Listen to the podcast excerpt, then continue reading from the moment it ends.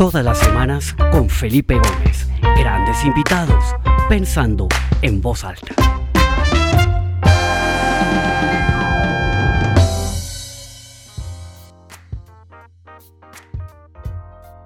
Well, welcome everybody to this new episode of Pensando en Voz Alta or Thinking Out Loud.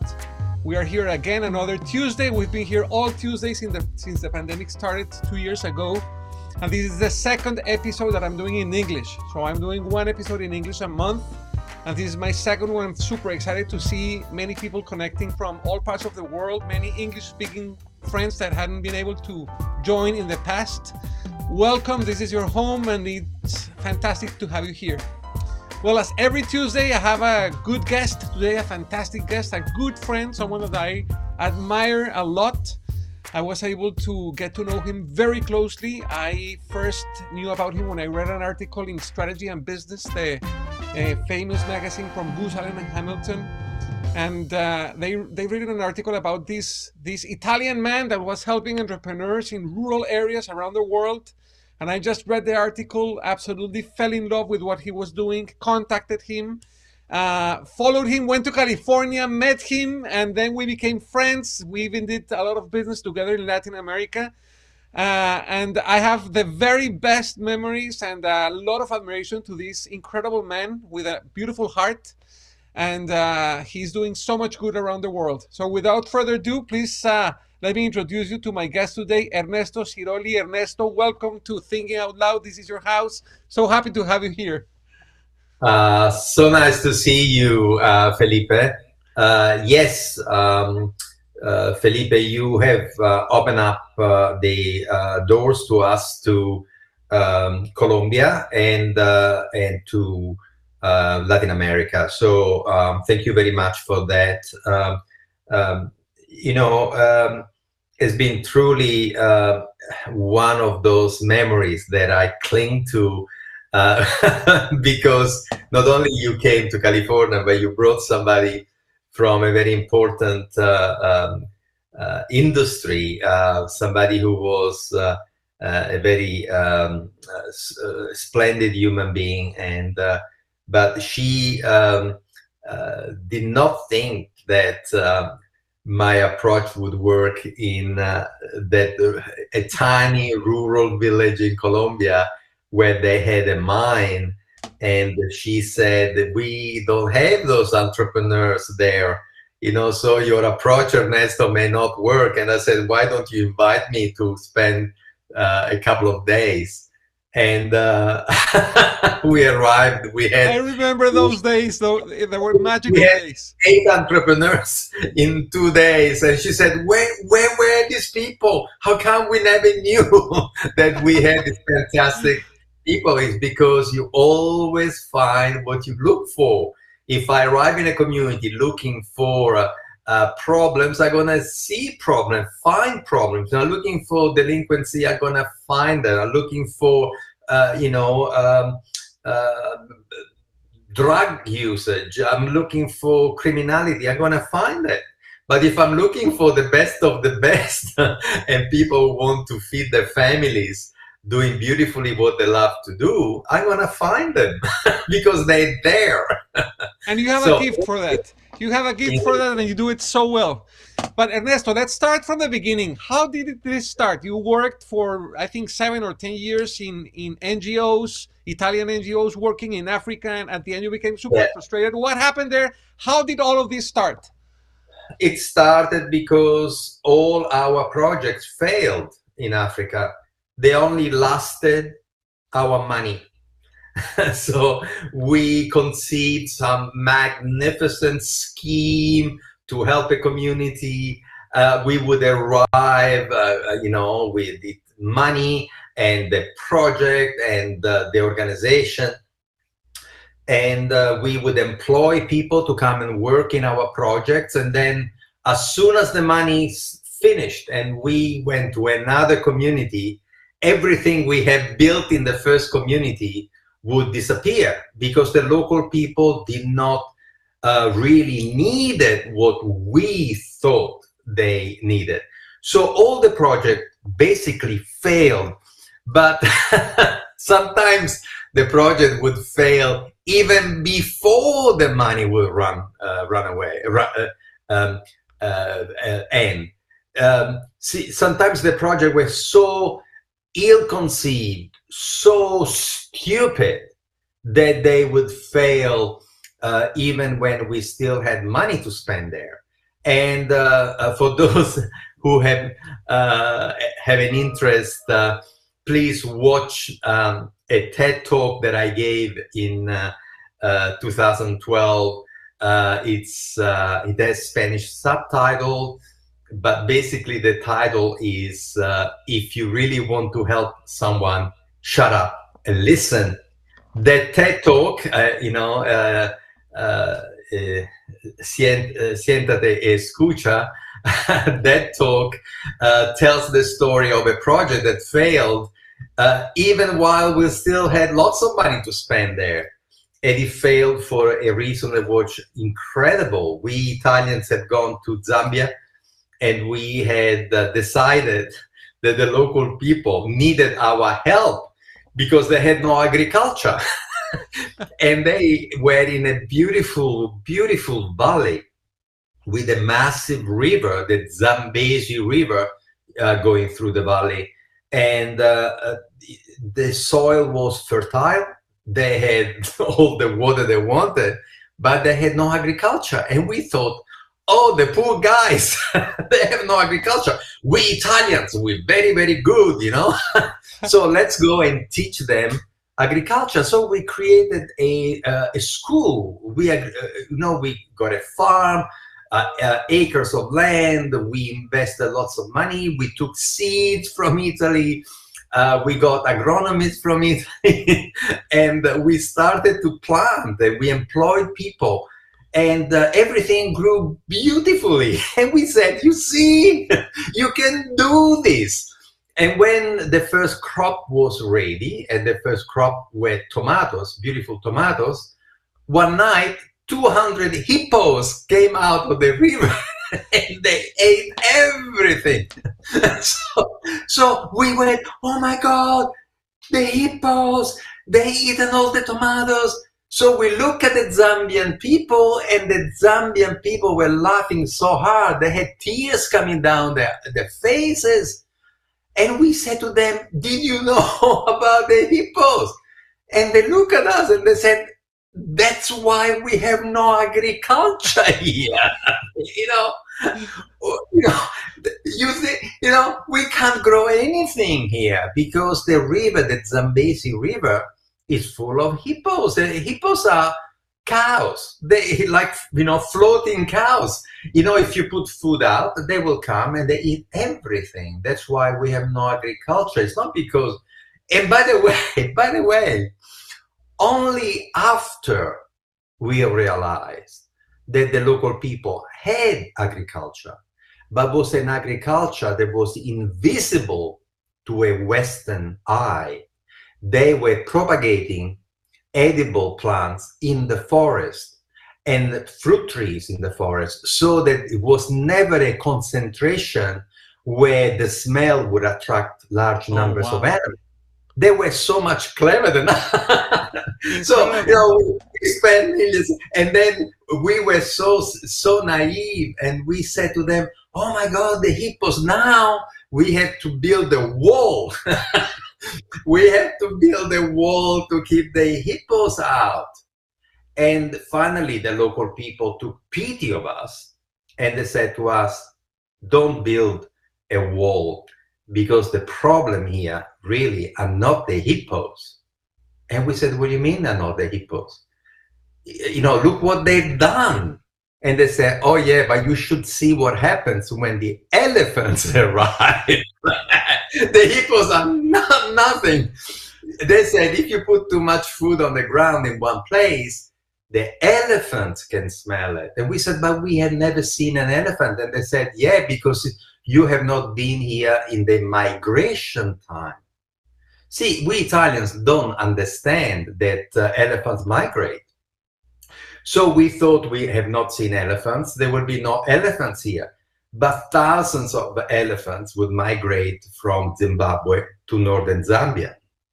and they would cross where the river had islands on the river, so they would cross few miles from south or from where we were, actually uh, uh, west. So what happened is that if you put lots of stuff on the ground, they smell it and they come. So that story became a metaphor uh, for um, my work. My work says, why don't we, instead of thinking about what people need, why don't we do development in response? Why, why don't we have the decency of listening to local people, find out what they really need, and then we respond to them? And it was such a uh, how outrageous proposition. what do you mean? Listen to the local people. They are uneducated, unemployed, uh, you know, away from centers of uh, uh, communication. They have, you know, and you want to listen to them, to the uneducated. so I discovered that actually all of international aid is uh, based on a, uh, a wrong assumption that somehow the uh, stranger, the, uh, the educated expert is better than the local people at understanding local conditions. And that was a terrible mistake. So my TED talk has had 4 million viewers uh, now. Um, you know, I've written another book. And so now uh, I get consulted by corporations and uh, foundations and they said to me, but Ernesto, you know, how do you know that in those villages you're going to find people who have the uh, the intelligence and the wits and the passion to do something to improve their lives, and uh, and so you know I had to basically demonstrate that uh, there is no geography to passion and intelligence. And the people are people everywhere in the world and people want to improve themselves. Absolutely. so anywhere you go you find people who have a dream. So ernesto you became super frustrated with what happened during those seven years. You trying to help the african people i remember you telling me that there's been more than one trillion dollars arriving uh, to, uh, to africa for help and today two africa trillion is, dollars two trillion, two trillion dollars and today africa is even years. worse than it was uh, before Yeah. this aid came. So it's a lot of wasted money, you know, of, of- with the wrong approach. So you became frustrated, went to study psychology to try to understand how people really understand and develop this new model, this new framework for intervention, for helping people to find their passion, to follow their dreams, and to start successful businesses. Tells us a little bit about the theory and how that first project in Australia went through with with those first entrepreneurs. Yeah, uh, was very difficult to convince my professors. I enrolled to do a PhD uh, with this idea of uh, uh, development in response. So everything starts with the passion of people, and what you do, you listen to people who want to feed the families, who want to transform their own uh, passion and talent into a way of making a living. So uh, the idea is not is the expert that uh, the experts decide you know uh, uh, what to do is uh, uh, the expert can only become a facilitator so the person has the dream you become the facilitator of the development of that person's dream and so uh, my my university professors were uh, very cynical about it very skeptical they said we don't believe that you're going to find those people with that kind of passion and uh, so they challenged me and uh, they said to me, prove it. So uh, my uh, PhD could not be a theoretical PhD, had to become an action research where I would do the work and then document it. And that, thank God, uh, my professor challenged me because uh, uh, obliged me to go to a community and prove it. And uh, uh, my professor introduced me to a community remote community 700 kilometers from the capital city of western australia was a community of fishermen and of farmers and they were suffering from economic uh, hardship because the Australian government had cut the tuna uh, fishing industry, and they had gone from 45 boats with 10 people uh, on, uh, uh, on each boat. So 450 people in a village of 10,000 people, 450 uh, mostly men, they worked on board of these tuna fishing vessels.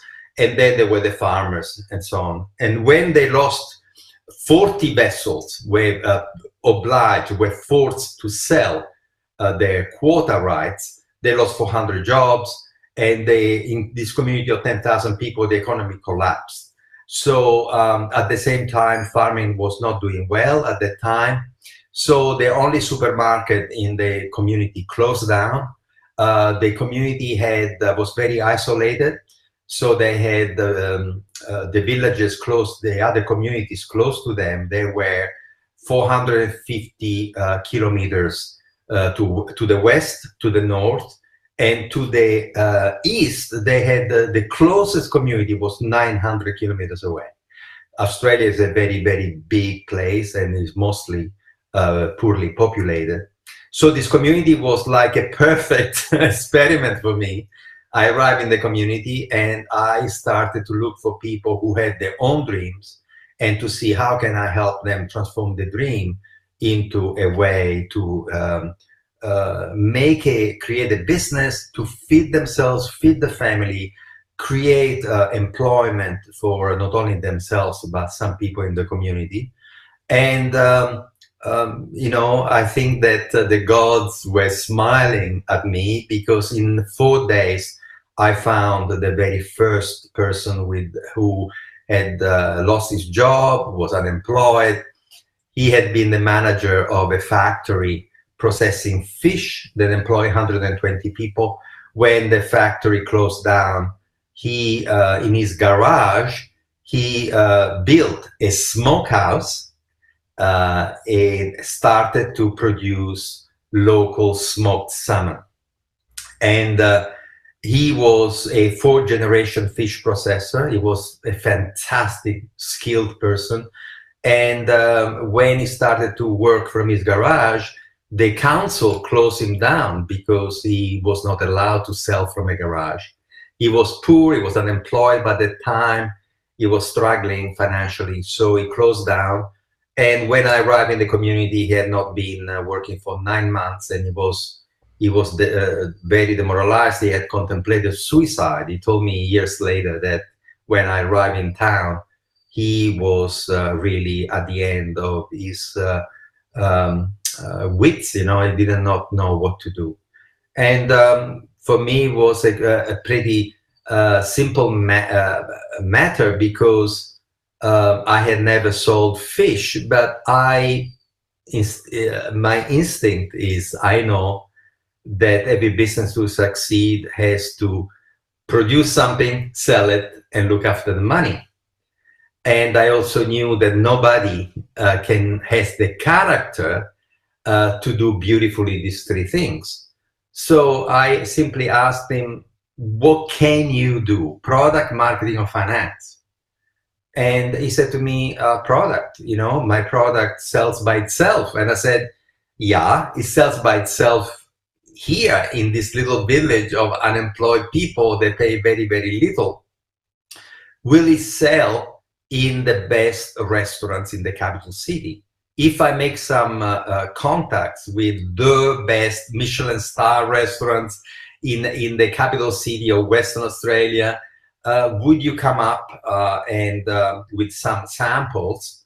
Because I believe that if you have uh, buyers, then it would be easy to find the money to uh, go and rent a commercial uh, premises. And he said, uh, I'm sure that um, if you can organize for me to speak to some chefs, I'm pretty sure that I can uh, impress them with the quality because I am, as I say, you know, I know this. I was the manager of the largest company here. I was employed because of my fish processing skills so I did that. I went to the capital city, made 10 appointments with the 10 best restaurants. He came up and truly it blew uh, everybody all the chefs were saying where have you been this is the best stuff we have ever seen so they all uh, gave orders and we didn't even have the ability to make the orders but once we had the orders we went to the uh, i reconnected uh, maury with his own accountant who he had not paid for two years. He was trying to run away from the accountant. I said, "Listen, we need somebody to prepare the uh, the uh, the business plan for the bank. We need to go and borrow some money." So the accountant was so gracious to say, "Okay, I will help you." the accountant, I got the accountant to become a co-signatory on the checkbook. Uh, so because Maury was really my client was awful at finances and so we organized a team, product marketing, finance, and uh, uh, immediately uh, started to um, uh, uh, fulfill those orders. We got $2,000 from a bank. We moved the kiln, the uh, smoke, smoke oven from the garage to an industrial uh, building, uh, the town was dying, so the industrial buildings were all empty. For sixty dollars, sixty dollars Australian per week, we rented these beautiful premises, and Maury started to employ three people, and uh, uh fantastic uh, feedback. Um, an investor um, put a million dollar behind the company in three months. Uh, started to employ twelve people and I said to Maury, uh, Maury, are you happy? Uh, I said to my client, are you happy with what I've done? And he was, he said to me, Ernesto, you changed my life. You know, I cannot believe what you've done for me. And I said, nobody in this community believe that there are other people like you who are dying on solitude. Can you help me uh, with your testimonial? And he said, sure, let's speak to the newspaper or whatever and we invented an, an opportunity, the launch of, uh, after the investment, the launch of the new factory, and uh, we invited 100 people from the community, and uh, Maury was crying. Uh, you know, he was actually, he was literally crying to say, nobody believed me, you know, uh, in here in town. And then, uh, you know, Ernesto came and said, okay, you know, that's what you know, I believe that we can do, we can use our own connections, we can use our own uh, skills to help people who have the passion. We have the skill, but they have the passion. So Maury said, anybody in the community, if you have a dream, go and speak to Ernesto. And that day, the remaining five tuna fishermen came to talk to me. I organized for them to meet and pay for a marketer um, to help them to identify a new market for the tuna. They were selling the tuna for 60 cents per kilo to a cannery. They only had one buyer. And uh, in nine months, we were selling all the tuna in Japan uh, for sushi uh, at uh, the, in the biggest fish market in the world, Tsukiji Market, where they would buy each tuna at auction, and the average that year was $15 per kilo. Oh, wow. So we went 60 cents to $15 per kilo in nine months with a marketing research that costed $2,000. Amazing. Uh, so that was that was in what year? That was how long ago? This was uh, when I launched enterprise facilitation was in 1986, uh, and from 1986 to today, We've been invited to do the work in uh, 400 communities in the world. We have trained enterprise facilitators. The enterprise facilitators are like family doctor of business. They are people from the village, from the community. They are uh, trained by us, employed by whoever in the local community has the willingness to help with the uh, economic and social development of the community. So we are employed by mining companies, foundations, corporations, uh, uh, philanthropic organization, government, local government, federal governments. We've done it in 400 communities in 22 countries in the world. We have helped to start some 55,000 businesses and uh, written two books, uh, um, given seven TED Talks. Um, and everything started because I helped the poor guy who was suicidal, who was by himself in a garage, and the council had closing down. So, uh, the, tell me. Let me let me tell you. Let me, let me ask you a question because th- that is amazing. I mean, from 1986 to today, 55,000 businesses with an incredible survival rate, which completely goes Yeah. against the statistics of traditional startups. This is a Yeah. methodology that works. I've seen it worked in, in, in the three communities where we work together in, in Latin America, and it's absolutely fantastic. Now, we are living in a very special time today. You know, after the pandemic, uh, first, a lot of people lost their jobs. Second, a lot of people are leaving their jobs because they want to pursue their dreams. They discover that they want to follow their passions, right? Yeah. So what you do becomes so relevant today, not only for the communities that are, you know, far away and poor and and uh, being victims of violence, but for everybody, your knowledge is absolutely relevant today, right? Uh, Yeah. What can you tell to those people that are, you know, trying to re-engineer their lives, try to reinvent themselves, trying to follow their passion, to find a new way of living, to starting a business? What can you tell to them? from your experience of from 1996 to today applied to today's reality? First of all, I would like to tell them that uh, um, uh, they are right that there is uh, such thing as uh, uh, collective consciousness, and that uh, the psychologist Jung was right when he uh, coined the phrase of collective consciousness.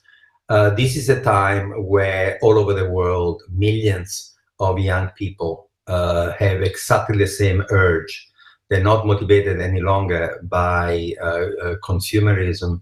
They are motivated by helping the world to survive. Um, we do not have the sustainable technologies to feed, clothe, transport, communicate, cure 8 billion people in a sustainable way. All our technologies are at least 100 years old, uh, and they were invented by the Victorians during the Victorian uh, era everything we- use from microprocessors to televisions to x-rays to the internal combustion engine to airplane to satellite everything that we use the technology was uh, and the theory behind it was 100 years old at least so we uh, for 100 years uh, uh, our world has been dominated by managers who were simply adapting technologies that have been discovered 100 years ago. This is the end of that industrial revolution because now all the technology that we need have to be sustainable. So, and they don't exist. So uh, we need a, a millions of people. We need every ounce of intelligence to save, uh, you know, the uh, our world. Uh, we need the technologies to be able to sustain humanity for the next 200 years we cannot use internal combustion uh, uh, engines. We cannot use technologies which are damaging. So we will have to reinvent everything. Uh, and so that we need passionate entrepreneurs, and magically, they all want to be passionate entrepreneurs. Every young people, uh, young person you you talk to does not want to But, go but, for but not only young people, everybody from all levels at the corporate level, all people people want to find okay, a new a new meaning for their lives, a new lifestyle, a new way of working. So this is super relevant, Yes. and that's why I wanted to invite you to to, to Yes, this program so- today. for me, I tell you that we uh, have never had such busy January and February. We have run six classes, and each class is seven hours long. Uh, and we do everything, you know, uh, via uh, Zoom because we had to learn to use Zoom.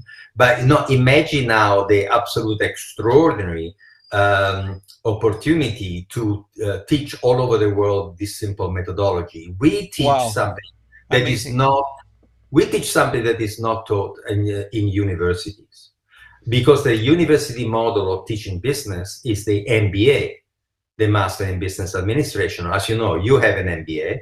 MBA is uh, you teach a person to become an administrator, and the administrator is diffuse light over product marketing finance. And so the administrator role is to hire and fire passionate super skilled specialists, product, fantastic engineers, product people, commercial people, marketing people, and uh, and financial people. So what they do at, at the MBA level, they teach one person to be diffuse light, capable of understanding a little bit about every field, to be able to hire and fire the right people. What happens is the entrepreneur instead comes and is not diffuse light, it's a laser beam specializing in the product or specializing in the marketing. Uh, nobody comes to us uh, from the finance sector. Usually people come to us because they have a passion either for the product or for the marketing. Okay. So now imagine they are super specialists and they go to a university and the university say, stop doing what you are the best in the world at doing to become a generalist. And entrepreneurs say, what are you talking about? I dedicated the last 15 years of my life to become the best at computer graphics, the best at, uh, at a technique to, uh, to measure remotely your heart. You want me to stop doing what I love with my entire being to become a generalist manager? So what happens is that the entrepreneurs run away from university. As you know, the majority of you know great entrepreneurs yeah. they never finish university because they say, "You want me to give up my life, my love, my you know my uh, vocation, yeah. my avocation." to become a manager no i don't want to do that uh, do that. I steve jobs i want always to be in charge of product development. So if you kick me out if you Sculley you kick me out of apple because i'm a troublemaker you know the company will collapse because now you don't have anything of value to absolutely. offer absolutely. So then when i come back i will pretend to be the ceo I, Steve Jobs, will pretend. I hate management. I will de facto I will uh, uh, do product, but de jure, yeah, you know, uh, I am the CEO, so nobody can kick me out. But I will conserve the right to do the product. Absolutely. So, so what happened is that I believe that we need to teach entrepreneurs and that we should invent a master in enterprise facilitation like uh, that is the equivalent of the MBA, but for the entrepreneur, the person who is passionate in one field. How come we have nothing to tell the person who only loves to do one thing? Absolutely. And what we should tell that person is only ever do that, but be that smart that you surround yourself with two other people who one who is the, who they do the stuff that you hate doing. So and and my advice is don't you ever betray your nature. You never ever betray your nature. That's is a doc this has to be so important. And by the way felipe i know where your heart is. In every religion the, in any theological thought there is this idea of you have to become, you have to use your talent. You remember the parable of the talents? Yes. You have to use your talent. Not using your talent is a, uh, a deadly sin. And, and and and the word that uh, that uh, the Catholic Church uses is acedia, uh, one of the seven deadly sins is called achidia, and achidia is translated in English as laziness. No, it doesn't mean laziness. Achidia is the sin of failing to do in your life all that you know you ought to be doing. Oh, wow. That's so powerful. And then let me challenge you. Let me challenge you because a lot of the people connected right now, you know, our CEOs probably have MBAs and have this school, you know, of, of that, that were you were just explaining. But one of the things that really captured my my my interest and my attention about your model is that it's not only applicable to communities and to entrepreneurs, but this is super applicable inside a corporation. Yes. How do you and, find uh, the passion of the people inside a corporation to make them shine, to make them flourish, to really bring out the best of them?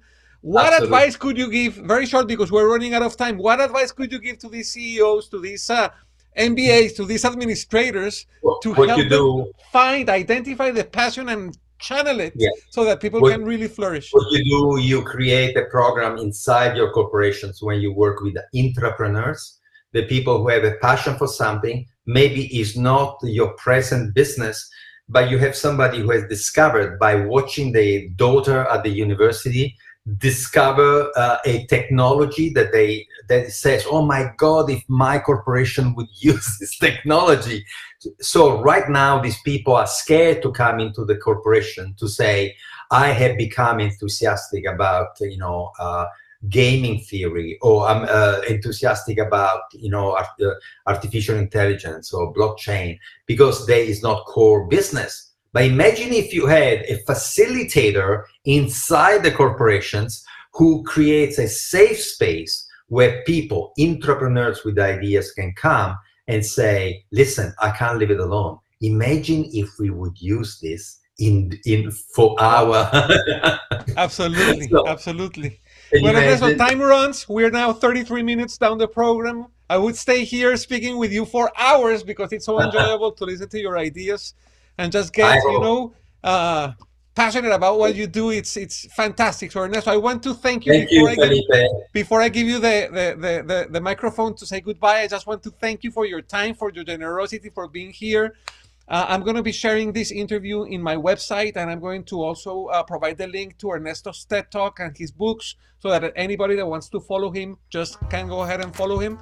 Um, and uh, to everybody that connected today, thank you, thank you for for being here, for for your time, for uh, sharing uh, uh your time and your interest with all of us. This is what makes this community so rich and so and so powerful. So thank you very much.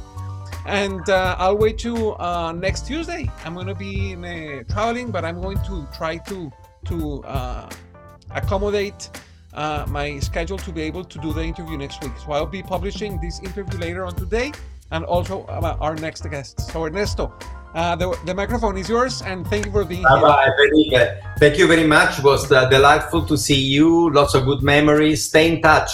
Stay in touch, okay? Yes, and friend. the same for all your listeners. Bye bye. Ciao. See you soon. Bye.